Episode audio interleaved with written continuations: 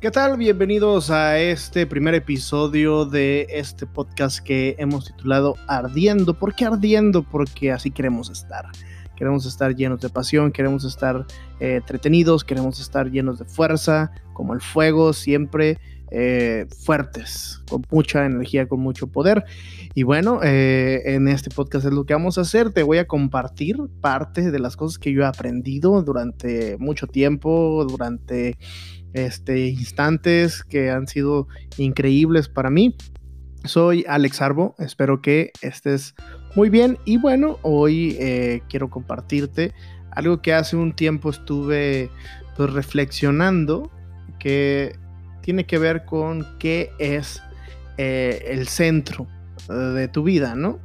¿Recuerdan esa canción de Juan Gabriel que se llama La Frontera? Esa donde este, relata lo increíble que es eh, vivir en la zona entre México y Estados Unidos, que luego saca con eh, Julián Álvarez, ¿no? Y, cantan ahí una mezcla de ritmos muy interesante, pero ese no es el punto, ¿no?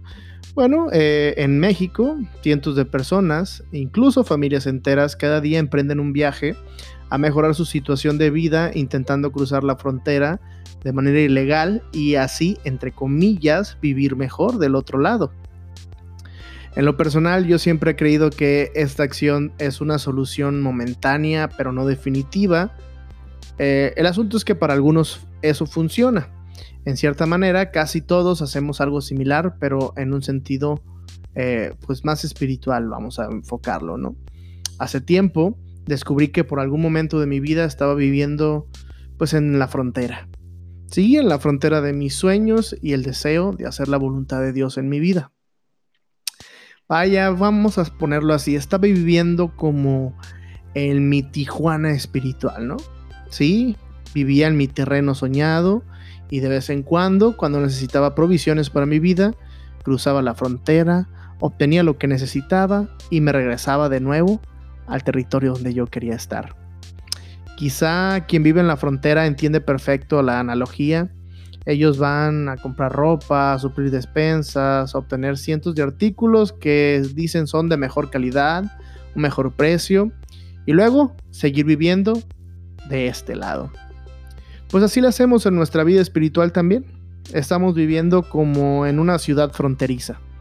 Aun cuando hemos sido declarados ciudadanos del reino de Dios, Preferimos estar viviendo en la frontera porque vivir del otro lado, en el reino, no nos conviene tanto porque las leyes son muy distintas y pues no queremos seguirlas. Por eso es que solo tomamos lo que conviene y nos regresamos a seguir viviendo a nuestra manera como nosotros queremos pues. Algunos eh, vivimos viendo cómo estar de aquel lado es mejor, pero no queremos cruzar. En algunos Ridículamente tenemos la esperanza de que la línea cambie y sin movernos de donde estamos, queremos que nos rebase y de repente ya estar en otro territorio, como si la frontera se fuera a mover, pues.